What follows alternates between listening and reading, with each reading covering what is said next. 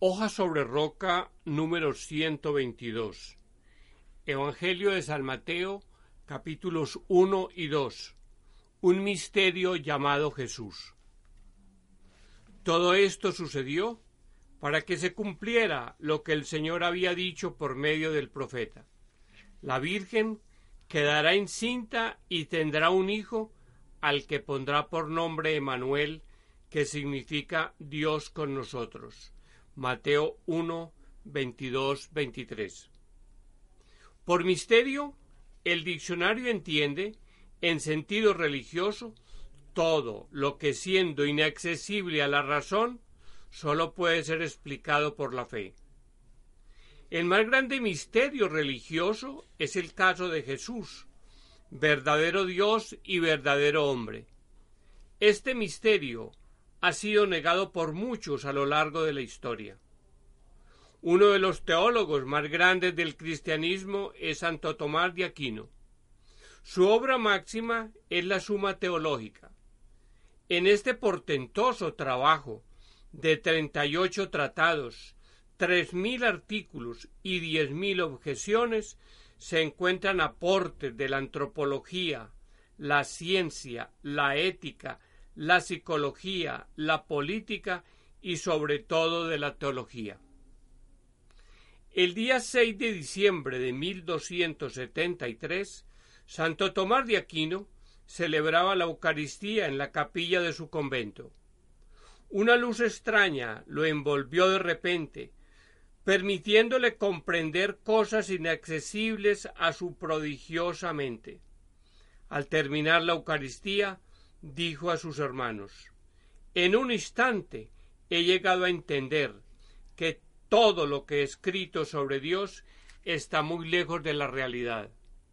A partir de este momento no escribiré más.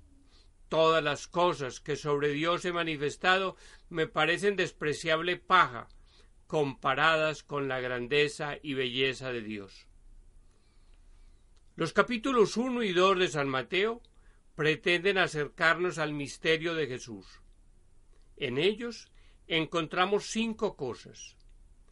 Este misterio tuvo por madre a María, una sencilla mujer. Fue protegido por el justo José. Sufrió la persecución del tirano Herodes. Fue reconocido como rey por unos magos que venían de la gentilidad. Y por último, la comunidad de Nazaret lo aceptó como uno de los suyos y le dio su ciudadanía. ¿El misterio de Jesús tiene para mí algún significado? María, la madre del misterio. María fue madre de Jesús, al que llamamos el Mesías. Mateo 1.16. Al inicio del Evangelio de San Mateo encontramos una larga serie de genealogías que anuncian el nacimiento del Mesías. Estas genealogías terminan en María, la Madre de Jesús. Tener por padre a todo un Dios y por madre a una mujer mortal como María es un misterio que nunca llegaremos a entender. En la iglesia de la Natividad de Belén, sobre el sitio en el que se dice nació Jesús, existe una bella estrella de plata. Alrededor de ella, una inscripción en lengua latina dice Aquí nació Jesucristo de la Virgen María. Desde la Anunciación hasta el día de su muerte, María vivió absorta, contemplando en silencio el misterio de su Hijo. Alguna vez un hombre visitó a un monje de clausura, cuando éste sacaba agua de un pozo. Después de saludarlo le preguntó ¿A ti para qué te sirve el silencio? El monje le contestó con otra pregunta ¿Tú qué ves en el fondo del pozo? El hombre se asomó al brocal del pozo y al observar las aguas todavía agitadas a causa del balde que había caído hacía poco, le dijo nada. Después de un rato, en el que el monje permaneció inmóvil y en silencio, le pidió mirase de nuevo dentro del pozo. ¿Qué ves ahora? Ahora me veo a mí mismo, le dijo el visitante. El monje agregó entonces Así como el agua agitada no permite ver tu rostro, tu espíritu agitado no permite ver el rostro de Dios. Ahora entiendes para qué me sirve a mí el silencio. Procuro tener momentos de silencio para aquietar mi espíritu a ejemplo de María. José, el protector del misterio. Un ángel del Señor se apareció en sueños a José y le dijo Levántate, toma al niño y a su madre y huya a Egipto.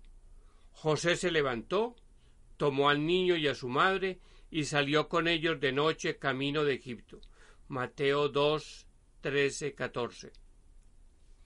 Mientras más valioso es un tesoro, mayores medidas de protección se necesita implantar. Al guardián de una joya de un alto costo se le pide no perderla nunca de vista. A José, Dios le entregó la inmensa responsabilidad de cuidar a su único hijo, el bien más valioso de todo el universo, pues Jesús es el ícono o imagen perfecta de Dios.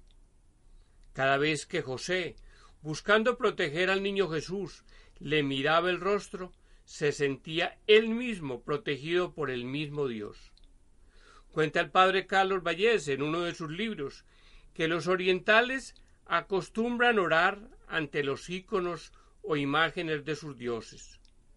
Cuando los sacan en procesión, procuran colocar las imágenes de espaldas. De esta manera, permiten que ese dios vaya siempre mirando a cada una de las personas que lo siguen en el desfile, y así todos los fieles se sienten protegidos. A ejemplo de José, me gustaría sentirme protegido por la mirada amorosa de Jesús. Herodes el perseguidor del misterio. Al darse cuenta Herodes de que aquellos sabios lo habían engañado, se llenó de ira y mandó matar a todos los niños de dos años para abajo que vivían en Belén y sus alrededores. Mateo 2.16. Según el capítulo 2 del Evangelio de San Mateo, el primer perseguidor de Jesús fue Herodes el Grande. Herodes el Grande pasó a la historia como un viejo suspicaz y asesino, que no dudó en eliminar a quien pretendiese ser su rival. La lista de sus crímenes es bien larga. Asesinó a su esposa Marián y a sus hijos Antípater, Alejandro y Aristóbulo. Llegó a tanto su fama de maldad que el mismo emperador romano Augusto, a quien Herodes obedecía de una manera servil, dijo alguna vez Me sentiría más seguro siendo un, siendo un cerdo de Herodes que siendo uno de sus hijos. Cada 28 de diciembre el pueblo cristiano recuerda la masacre que esta zorra, como lo llamó Jesús, realizó con los pequeños que vivían en Belén y sus alrededores. ¿Conozco algún Herodes del siglo XXI? Los magos, los primeros adoradores del misterio de Jesús. Cuando los sabios vieron la estrella, se alegraron mucho. Luego entraron en la casa y vieron al niño con María, su madre, y arrodillándose lo adoraron. Mateo 2, 10, 11. Los primeros adoradores del misterio de Jesús fueron unos expertos en astrología y en interpretación de sueños que venían del paganismo. De estos sabios casi nada sabemos. No conocemos su número, ni sus nombres, ni su procedencia exacta. El texto bíblico se limita a resaltar que venían siguiendo a una estrella, que según ellos anunciaba el nacimiento de un rey importante. En la antigüedad se creía que el nacimiento de los altos personajes era anunciado con un signo extraordinario, observable en el cielo. La particularidad de la estrella que guió a los magos consistía en que sólo ellos podían observarla. Que unos gentiles, y no los representantes de la religión judía, fuesen los primeros adoradores de Jesús es un signo de la universalidad de la Iglesia. Una preciosa leyenda dice que la estrella que guió a los magos, una vez cumplida su misión de guía, cayó en el pozo que surtía de agua a los habitantes de Belén, y que allí está todavía, siendo visible solo por las personas de corazón limpio. Me gustaría ser estrella que ayudase a otros a encontrar a Jesús. Nazaret, el pueblo de Jesús. Al llegar, se, se, fue a vivir al pueblo de Nazaret.